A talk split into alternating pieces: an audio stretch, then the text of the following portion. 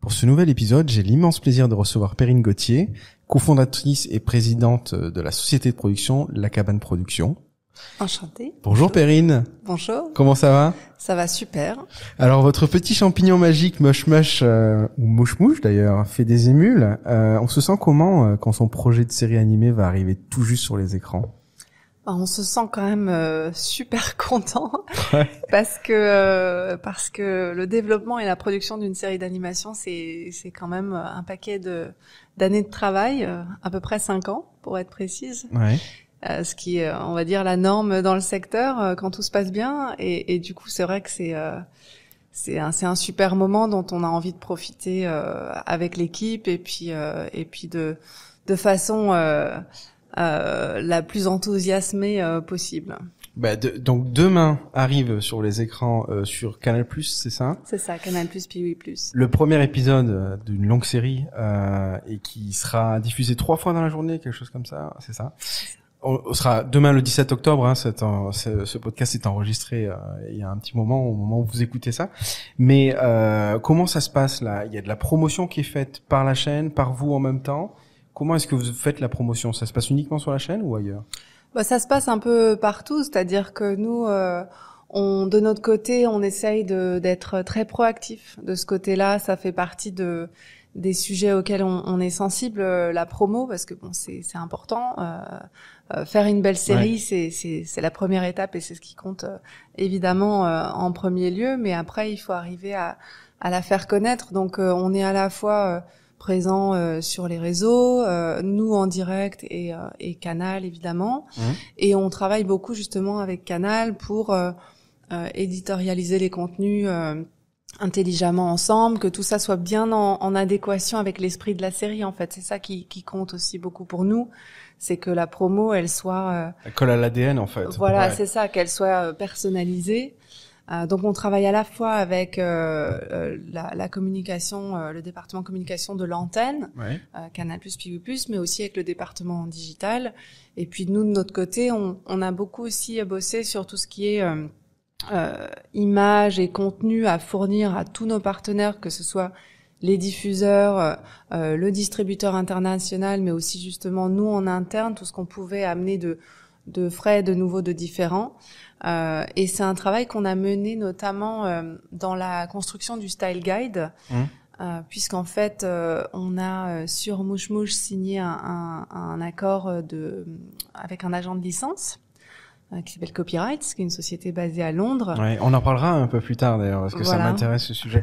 Ben là, on voit Mouche Mouche avec euh, ses, ses com- com- comment on dit champotes, c'est Avec ça ses champotes, c'est ça. Enfin, c'est ses amis euh, Sep à gauche et Lilith au milieu. Voilà. Et, et ce que je vous propose de, de voir, c'est ben, quelques images en fait hein, de, de lancement de, de Mouche Mouche pour ceux qui regardent en vidéo, mais vous pouvez aussi écouter pour ceux qui euh, qui écoutent ce, ce podcast en audio.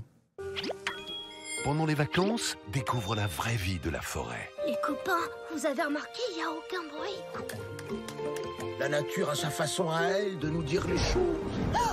C'est vrai que c'est un peu flippant. Pas de panique, les copains, ça doit pas être bien grave. Oh, ça fait beaucoup d'yeux. Prépare-toi à vivre de fabuleuses aventures dans la forêt. C'était flippant. Mouche Mouche et les Champotes, la nouvelle série à découvrir sur Piwi+. oui. C'est top, c'est ça alors ça donne tellement envie de le regarder. Et en fait, j'ai regardé ces petites images là avec euh, mon fils et alors il était euh, pff, Il a captivé. quel âge? Et pourtant il est petit, il a deux ans. D'accord.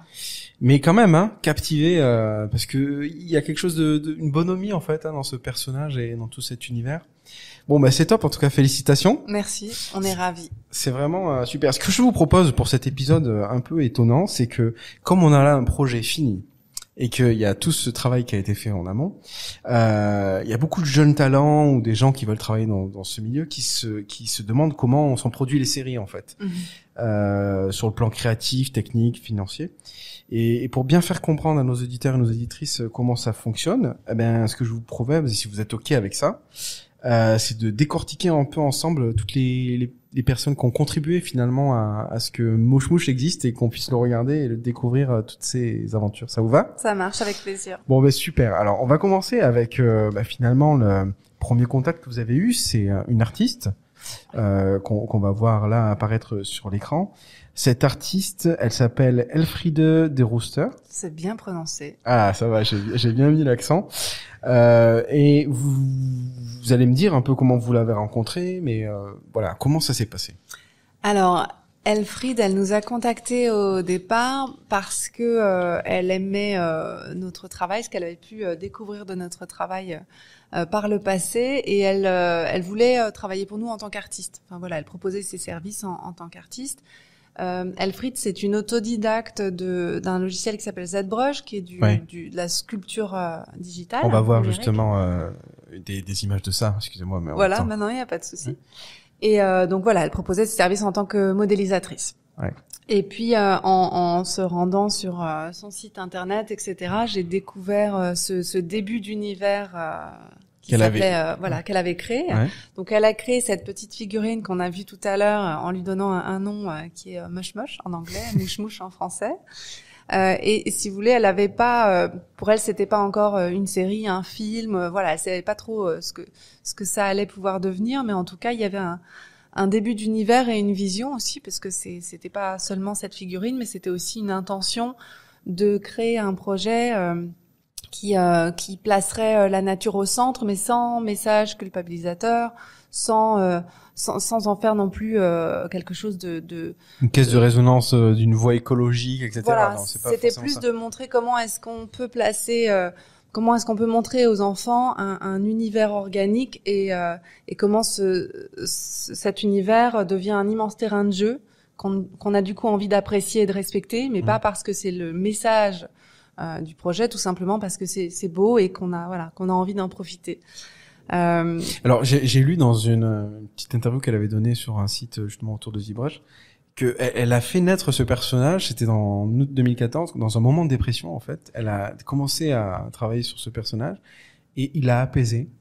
Ouais, Et, et c'est là où elle s'est dit ah c'est marrant, il y y a quelque chose avec cette euh, ce personnage que j'ai créé là, mais ça me fait juste du bien à moi déjà. Ouais, non, c'est ça. En fait, il y a beaucoup de chaleur dans l'univers de d'Elfried, et c'est ça qui nous a plu, et je pense que c'est ça qui plaît aussi euh, euh, encore aujourd'hui, et qu'on a évidemment tenu à, à préserver. Euh, donc, quand on s'est rencontrés, euh, bah, je lui ai proposé, quand j'ai découvert cet univers-là, cette petite figurine Mhm. que, que que je pourrais vous montrer une autre une autre occasion, euh, elle euh, elle s'attendait pas à ce que je lui propose de développer une série, mais c'est ce qu'on a fait. Euh, pour elle, c'est une grande première Ouais. puisqu'elle n'a jamais euh, créé de, de projet auparavant. Donc il y a eu tout un travail aussi de d'apprendre à se connaître et de qu'est-ce que ça veut dire créer une série et comment. Et Elle était basée où elle Elle est, elle est basée à Bruxelles. D'accord. Donc vous faisiez pas mal d'allers-retours ou d'école ou Voilà, c'est ça, un, un mélange des deux, on va Ok. dire. Euh, et, euh, et du coup, on, on, on l'a guidée un peu au départ dans le, le processus de ce qu'allait être le développement d'une série d'animation, puisque tout ça était, était très nouveau. Et donc, on, on a démarré d'abord toutes les deux pendant quasiment un an. On a travaillé vraiment, elle et moi, à définir euh, précisément quelles étaient ses intentions, qu'est-ce qu'on pouvait faire de cet univers, parce qu'en fait, il y avait il y avait beaucoup de belles choses, mais il y avait trop de choses. C'est Ouais. un peu souvent le. Fallait couper un peu euh, et réduire euh, le scope. Et ça, surtout ouais. trouver le cœur Ouais. du, du, du projet. Euh, c'est quelque chose qu'on retrouve souvent dans, dans les propositions de projet au départ, c'est qu'il y a tellement d'intentions qu'on a du mal à savoir ce que le projet veut vraiment euh, raconter. Et donc euh, on a on a pris le temps de définir ça et aussi bien sûr d'apporter notre expertise à nous. Moi, ça fait à peu près euh, euh, 12 ans que que je développe et que je produis des séries d'animation. Donc Oui, euh, parce que avant de, on va faire cette petite parenthèse, mais avant d'être euh, à la tête de votre propre société de production, la cabane, vous étiez, euh, vous travailliez dans l'univers de, de l'animation, mais pour d'autres studios. Tout à fait. Voilà, j'ai travaillé euh, pour un studio parisien pendant euh, un certain nombre d'années, euh, ce qui m'a conduit à, à développer et à produire un certain nombre de, de séries. Euh, et c'est vrai que même si chaque projet est différent, il y a une euh, une approche euh, du développement euh, qu'on qu'on va chercher à, à à à retrouver, mais aussi qu'on va chercher à adapter à l'auteur et en l'occurrence à, à l'autrice Ouais. euh, puisque c'est, enfin moi c'est vraiment ça qui me tient à cœur, c'est de trouver la façon d'accompagner euh, le projet et l'auteur ou l'autrice en fonction des particularités de cette personne, hein, parce que c'est aussi beaucoup un travail humain, Oui. euh, mais aussi en fonction des particularités du projet. Et, et nous, c'est vrai qu'à la cabane, ce qui nous intéresse, c'est de passer, euh, ce- de, li- de limiter le nombre de projets sur lesquels on travaille pour passer vraiment beaucoup de temps pour choyer les projets, euh, parce qu'on est assez convaincu que non seulement ça permet d'avoir une une qualité artistique euh, la, la, la meilleure possible, mais aussi de, de donner une vie la plus riche et la plus longue possible au projet après. Hmm. C'est-à-dire de pas, euh, voilà, c'est pas juste on va produire une saison euh, d'un programme, c'est on va essayer de faire vivre le la Sur le propriété, long terme. voilà, sur le long terme et au sens large. Et donc, entre cette étape de rencontre, développement pendant un an sur, euh, ok, c'est quoi la raison d'être de Mouche Mouche, etc. L'étape suivante, c'est la création de la Bible. C'est ça. On Ouais. a commencé euh, à écrire euh, la Bible et, et un, un premier euh, scénario. Alors évidemment, tout ça, ça Ouais, passe y par plein de petites étapes. Hein. Benjamin Richard. euh, Exactement, ouais, voilà. On va voir, euh, on va voir euh, des photos de, de, de deux contributeurs. Finalement, il y avait Benjamin Richard, mais en écriture scénario, Anastasia Heinz. Alors Anastasia est arrivée euh, plus tard euh, en tant que scénariste euh, sur la série. Mhm. Et Benjamin, lui, il est co-auteur de la Bible littéraire avec Elfried. Mhm. Euh, puisque comme Elfried n'avait jamais auparavant euh, pratiqué euh, ce genre de, de développement, on a, il nous a paru essentiel de lui euh, de la de la faire travailler, de la faire collaborer avec un, un scénariste chevronné, donc euh, en l'occurrence Benjamin. Et donc on a travaillé tous les trois et avec nos tout premiers partenaires qui à l'époque déjà étaient Canal+, puisqu'on a euh, on avait signé une convention de développement avec Canal+, donc euh, on était déjà euh, en, en, en collaboration euh, avec eux. Euh, et on travaillait également déjà Donc c'était avant même la Bible, l'obtention au de moment Ouais. euh, au moment de De la Bible, de ok. la Bible voilà et on a aussi euh, voilà donc on a commencé à travailler sur l'é- l'écriture de la Bible d'un pre- de premières histoires d'un premier scénario etc tout ça c'est plein de petites étapes hein. Ouais, c'est ouais. pas aussi euh, mathématique que ça mais euh, mais voilà et puis moi c'est ce que j'appelle on va dire le pré-développement parce Ouais. qu'en en vrai euh, avant de pouvoir vraiment présenter le projet et de rentrer dans une vraie phase de développement justement avec un, un diffuseur, il y a, il y a, y a toujours euh, du pré-développement. Et euh, il y a eu après un tournant euh, pour le projet au moment où on a décidé de le présenter au Cartoon Forum, qui est un, donc un événement de pitch. euh, On va voir justement, euh, on vous voit tous les deux avec le réalisateur en fait, c'est ça? Voilà. Euh, donc ça c'est Yuri euh, Christian, Yuri Christian, qui, euh, qui est à la fois le ré- réalisateur de la série et qui est un des associés associé de de la cabane. de la cabane, Ouais. tout à fait, qui lui est arrivé au, euh, en tant que réalisateur sur le projet au moment de la réalisation du teaser, qui est toujours un élément euh, important. Et c'est vrai que nous, euh, on considère toujours que, que, que voilà, c'est un moment clé parce qu'en fait, c'est pas juste de l'image, c'est euh, c'est donner euh, un aperçu de l'univers, du rythme, de la façon dont on voit le projet, parce qu'il y a mille façons de Bien sûr, à partir d'une Bible de développer ça. hein. Et, et donc, exactement. vous, êtes arrivé avec combien de secondes euh, d'animation? Euh, de mémoire, c'était 45 secondes, je crois. C'est la durée euh, classique pour le pour le forum. Et donc ça, ça nous a vraiment permis de montrer voilà quelle qualité visuelle on avait en tête.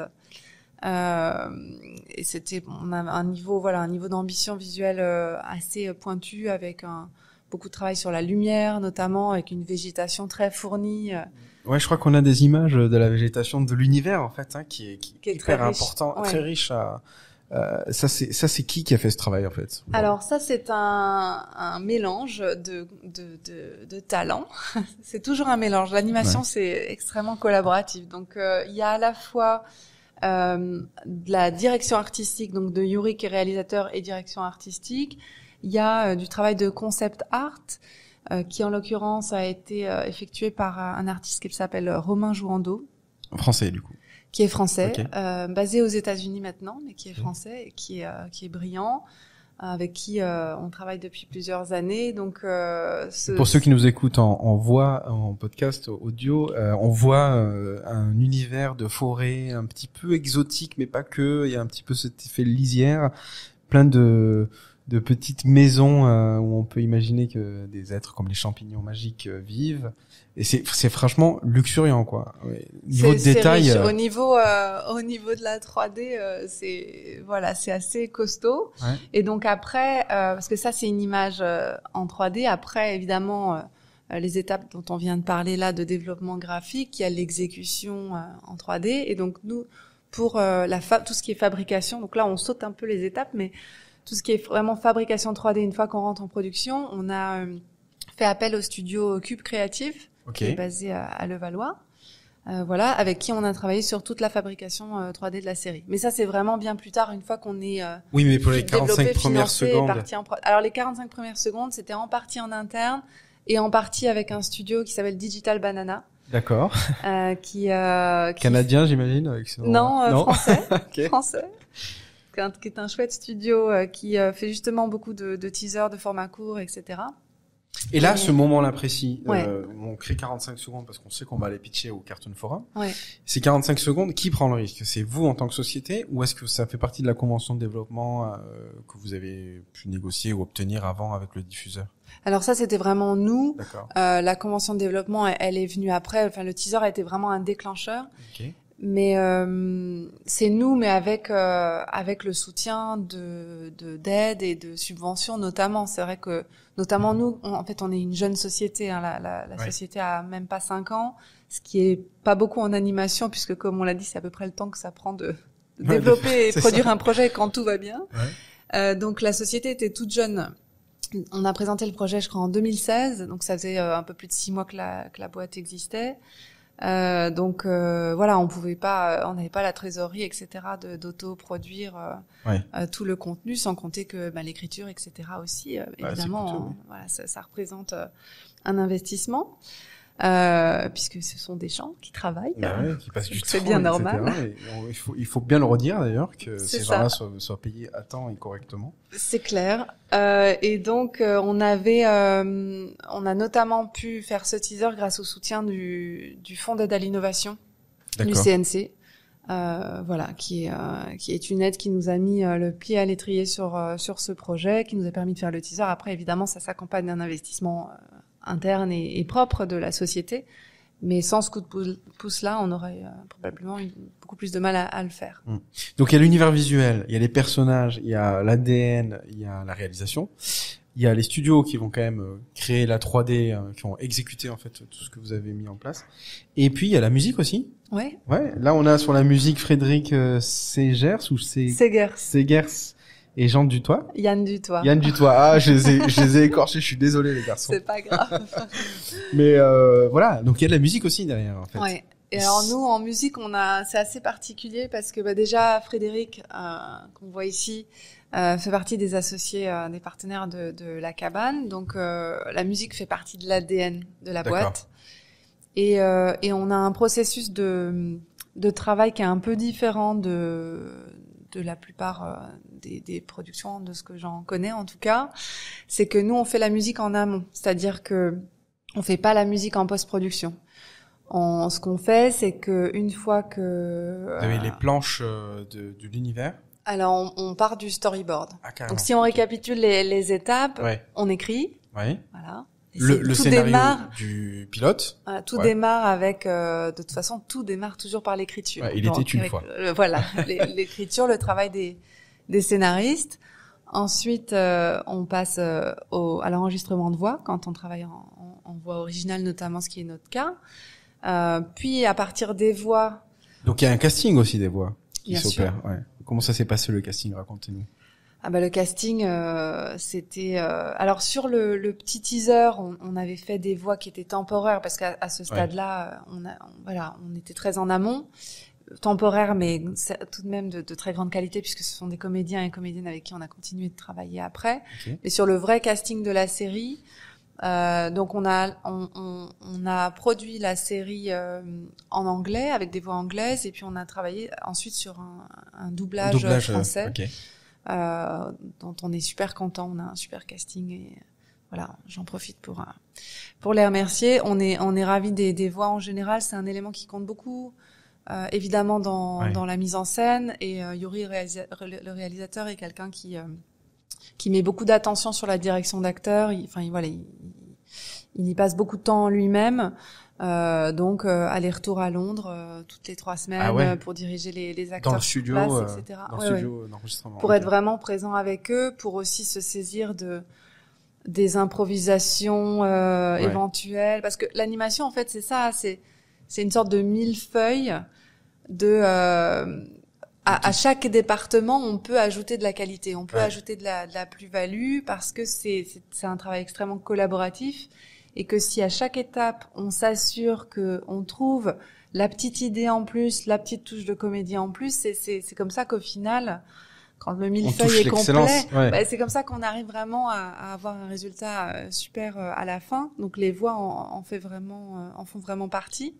Et donc après on passe au storyboard. Évidemment, le travail des storyboarders est aussi euh, euh, essentiel. Et puis une fois que le storyboard est fait, euh, il est monté sous forme d'un animatique, donc Ouais. euh, un storyboard monté. Et c'est là-dessus qu'on fait la musique. Pour en revenir à, à ce qu'on Et disait. il y a les voix qui sont aussi posées sur Ouais. cette animatique. Et du sound design, euh, du bruitage temporaire Ok. que le réalisateur place pour trouver le rythme euh, de, de la série, ce qui nous paraît assez important, surtout dans une série de, de comédie et d'aventure. Donc la musique, elle est faite à ce moment-là, ce qui est, à ma connaissance, assez euh, assez peu pratiqué. Souvent, la musique, en- euh, souvent les, les réalisateurs euh, utilisent la musique temporaire en fait à l'animatique, et puis ensuite la musique finale est faite en, en post-production. J'avais vu dans un documentaire de Pixar que, pareil, eux, ils viennent mettre les voix euh, des acteurs euh, dès le début sur le sur l'animatique. Ouais. Je sais pas s'ils font la, la musique à ce stade-là. Je sais pas non plus. Les voix, c'est vrai que c'est très fréquent euh, et ça l'est de plus en plus. Je pense qu'il y a aussi beaucoup, de moins, de moins en moins de, de gens qui travaillent avec des voix témoins parce que ça guide tellement le style, euh, bah, évidemment le jeu, mais la comédie, etc. Ça va beaucoup aider justement les storyboarders et storyboardeuses à, à, à, à, à maximiser euh, l'humour, à ajouter. euh, Des petits plans d'action, des trucs comme ça. voilà, il ouais. y a tellement de choses à, à en faire, c'est très inspirant. Et la musique, nous on le voit un peu de la même manière, c'est-à-dire que ça a un impact tellement important sur le rythme que euh, que ça permet déjà de poser des intentions euh, justement de rupture comique ou euh, Du suspense, des voilà, voilà. de l'émotion, euh, etc.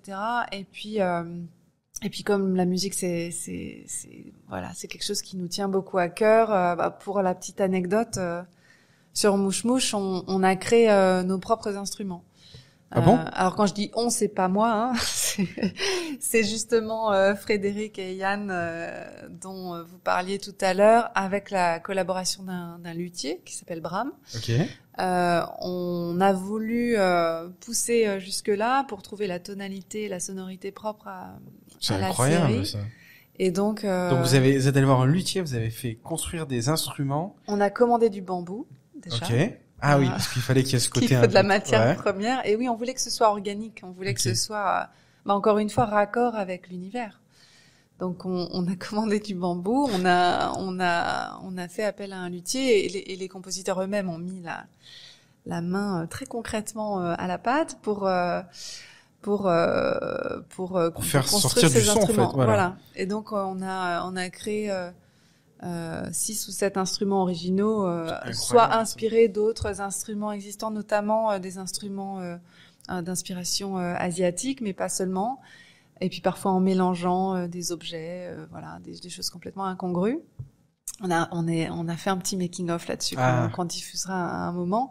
Donc ça, ça permet encore une fois de, comme je disais, sur chaque couche, chaque département, qu'est-ce qui fait qu'on apporte une petite euh, touche en plus et, et on est très content de de la musique à l'arrivée. Je pense qu'elle est, elle, elle, euh, elle correspond bien à l'univers et euh, Elle donne corps euh, davantage à, à tout ce que vous avez, enfin tout ce que vous avez créé autour de, de Moche Moche. ouais. Ok. Et euh, donc. Et puis il y a des chansons aussi dans la série. Ah, il y a des chansons aussi dans la série? Ouais, Ah ça ouais. c'est quelque chose qu'on aime beaucoup euh, faire aussi sur euh, sur un autre projet euh, précédent. On avait euh, on avait expérimenté ça une première fois et puis là c'est vrai que sur euh, sur Mouche Mouche on, on s'est amusé. On a huit chansons dans la série. Alors, faut pas en faire trop parce Ouais. que après, euh, enfin, faut pas. Pas que ça devienne la comédie musicale, quoi. Oui, déjà il y a ça. Enfin, de toute façon, faut que ce soit- faut que ça s'inscrive dans, dans dans quelque chose qui fonctionne euh, Ouais. sur le plan de la narration, etc. Mais aussi au niveau de la distribution internationale derrière. euh, qui dit chanson dit déclinaison, enfin dit adaptation, Oui.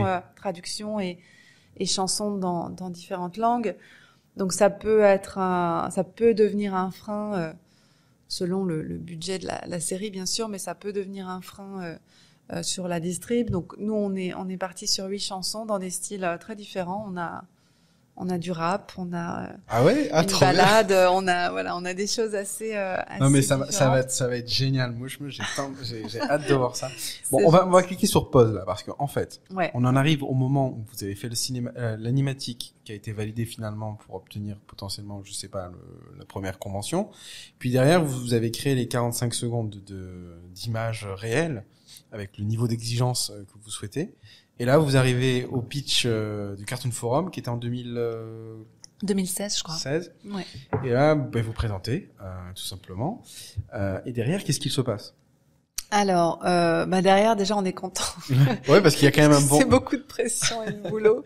Et c'était un chouette moment aussi, euh, humainement, justement, avec euh, trois de, enfin, trois sur quatre des, des partenaires étaient là euh, ce jour-là. Donc c'est c'est ça qui est important aussi, c'est de profiter de ces moments-là et, et l'aventure entre guillemets humaine. C'est un peu cliché, mais, euh, Ouais, non, voilà, qui s'en dégage. Donc euh, voilà, euh, on ce qui s'est passé, ben on était ravis. On a eu une salle euh, pleine, on a eu des sourires.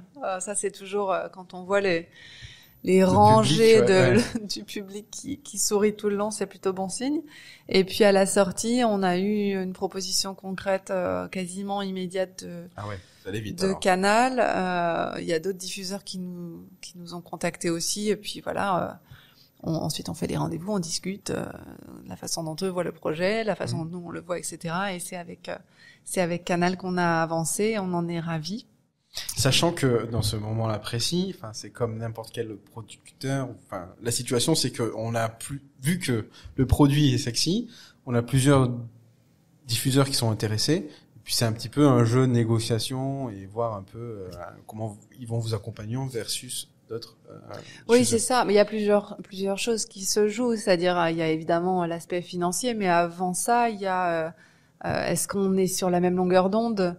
Euh, Parce que encore une fois, même à ce moment-là, il y a encore mille façons de, de développer le Bien sûr, projet, ouais. puisque là, encore une fois, le projet n'était pas totalement développé. On avait fini une, une phase de, de pré-développement.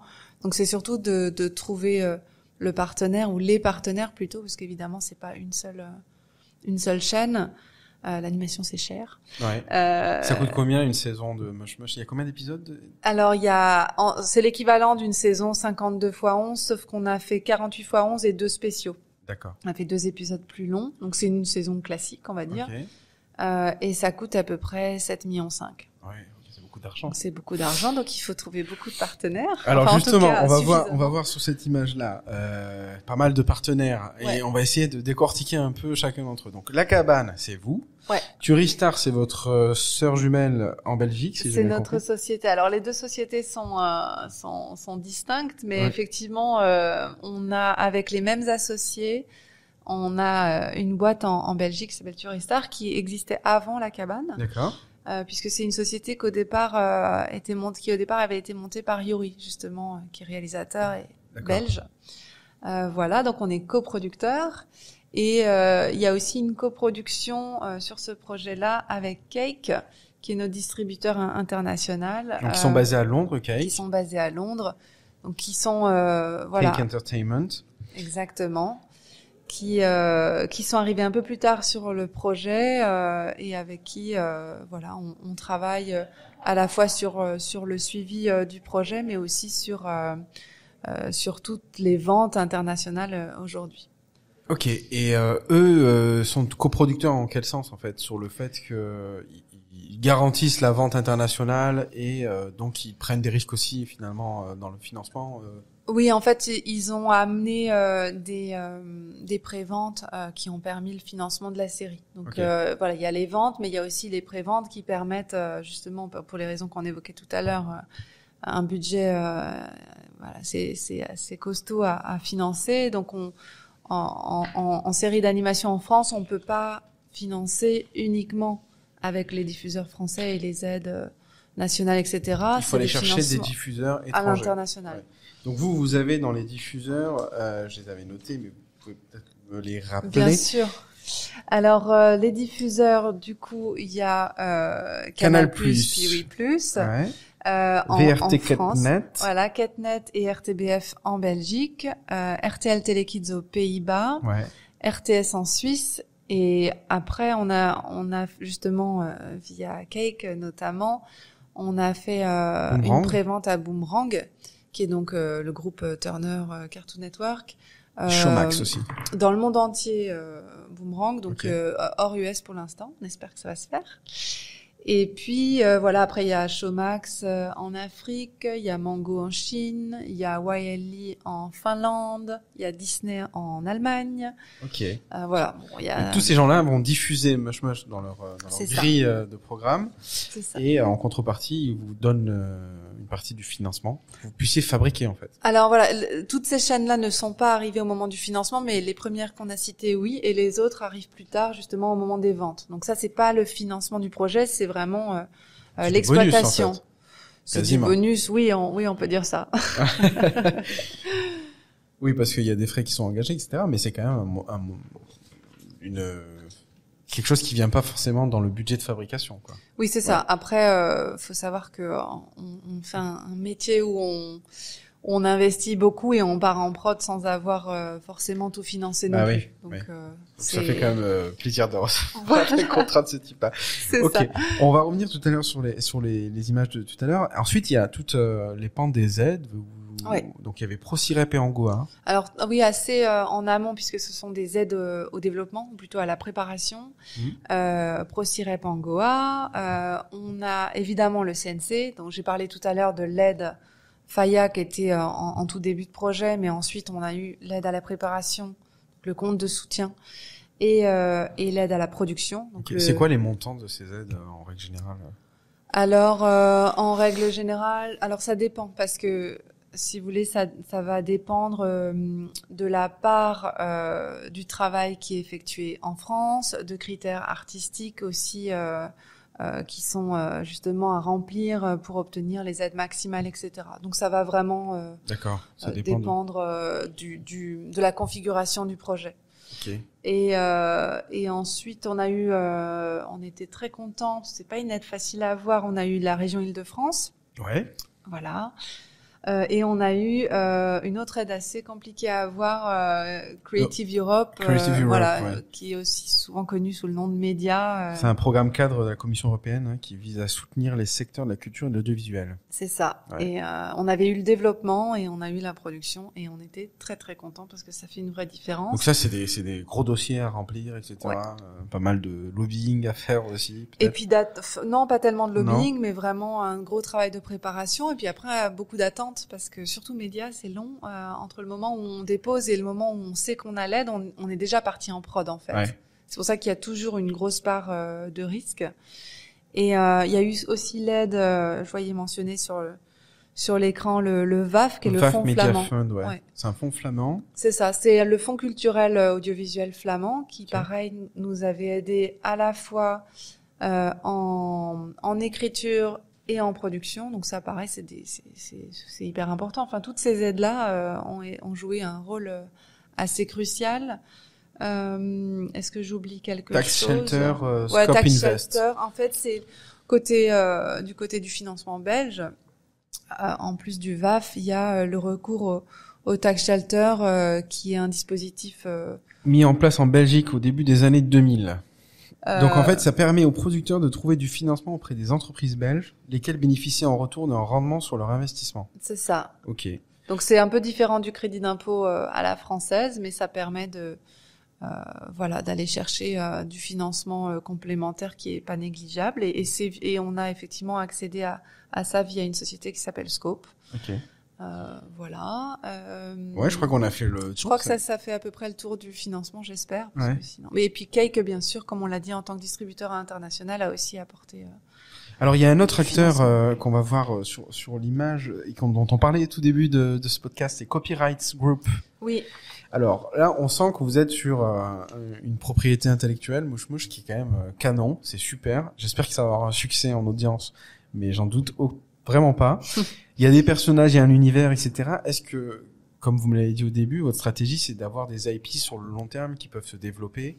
Et est-ce que Copyright Group, qui euh, par exemple travaille avec Paddington, euh, le petit ourson Paddington à, à Londres, et qui euh, s'occupe de toutes ces déclinaisons euh, licences en fait, quel est leur, leur rapport à eux? Qu'est-ce qu'ils vont ouais. permettre pour vous? Alors donc euh, ça, ça, ça arrive plus tard dans le projet. Euh, donc c'est pas du financement, mais c'est vraiment au moment où on commence à, à- à vraiment à réfléchir à l'exploitation euh, du programme et de la propriété en général. On a commencé à, à- avoir des intérêts euh, d'agents de licence. Donc, C'est Mhm. ce qu'on appelle un agent, un agent de licence, copyright, qui est effectivement euh, à la fois détenteur et agent de la marque Paddington. Donc c'est leur marque. Euh, et Ah, eux pour le coup étaient euh, pré- euh, Ouais. propriétaires de Paddington. Tout à fait.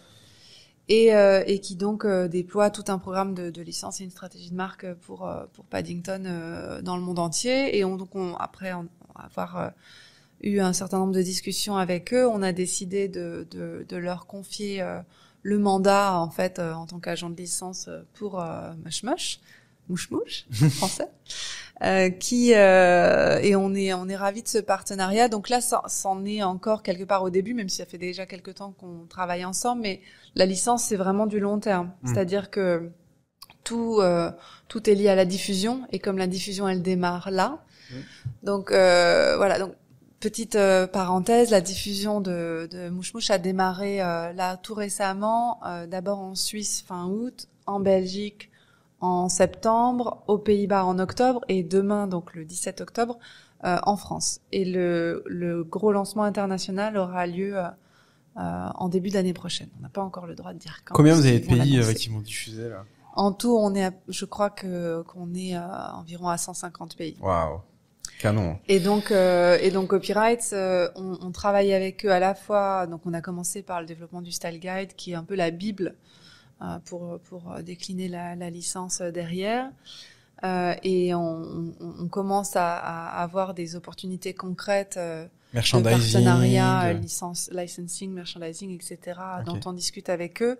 Mais tout ça est encore un petit peu tôt dans le sens où c'est vraiment la diffusion. Ouais, euh, faut que ça trouve le public, etc. Il faut qu'il y ait un moment où on se dise ah ben voilà, c'est rentré un peu dans l'univers. euh, Il faut déjà que ce soit lancé et puis après, ouais. euh, sur le long terme, euh, l'idée c'est euh, de pérenniser euh, le programme et, la marque. Donc c'est vrai que euh, de toute façon en licence, très clairement, une saison ça suffit pas. Euh, l'idée c'est de, Oui. de faire une deuxième saison et puis une troisième, j'espère. Et donc quand vous dites mandat, en fait, vous leur accordez. euh, Enfin, il y a des termes de contrat, mais vous, vous êtes toujours propriétaire de la Oui, marque. c'est on est ça. C'est un peu l'équivalent d'un contrat de distribution euh, pour une exploitation, euh, voilà, de Classique. droits audiovisuels. Ouais. Bon, bah, c'était c'est top d'avoir vu euh, tout ces, ce cheminement. Euh, Je trouve ça génial. Merci infiniment de partager. J'espère que parce que nous. du coup on n'a pas parlé de toutes les étapes. Alors je vais être très claire sur le fait qu'on n'a pas eu le temps de d'évoquer Ah bah, c'est tout, clair. voilà, tous les. Là aujourd'hui, tous les épisodes sont faits, sont fabriqués. Euh, alors presque. Ah. Et justement, euh, je réfléchis. euh, on a parlé des scénaristes, on a parlé des storyboarders et storyboardeuses. Évidemment, il y a le montage, euh, autant euh, euh, monteur. Il y a les techniciens, tous ceux qui sont sur le pipeline en fait. Il y a ensuite tout, ben, tout justement toute la fabrication 3D euh, dont on parlait chez Cube.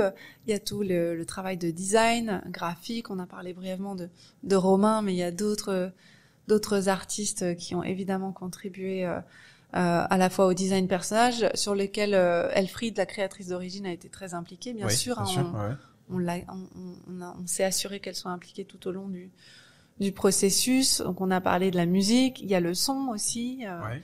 qui est super important. Donc euh, les voix, euh, voilà, c'est vraiment beaucoup de. C'est une centaine de personnes en fait derrière ça. c'est ça. En tout, c'est à peu près euh, une centaine de personnes, essence- en très grande partie en France, une petite partie en Belgique.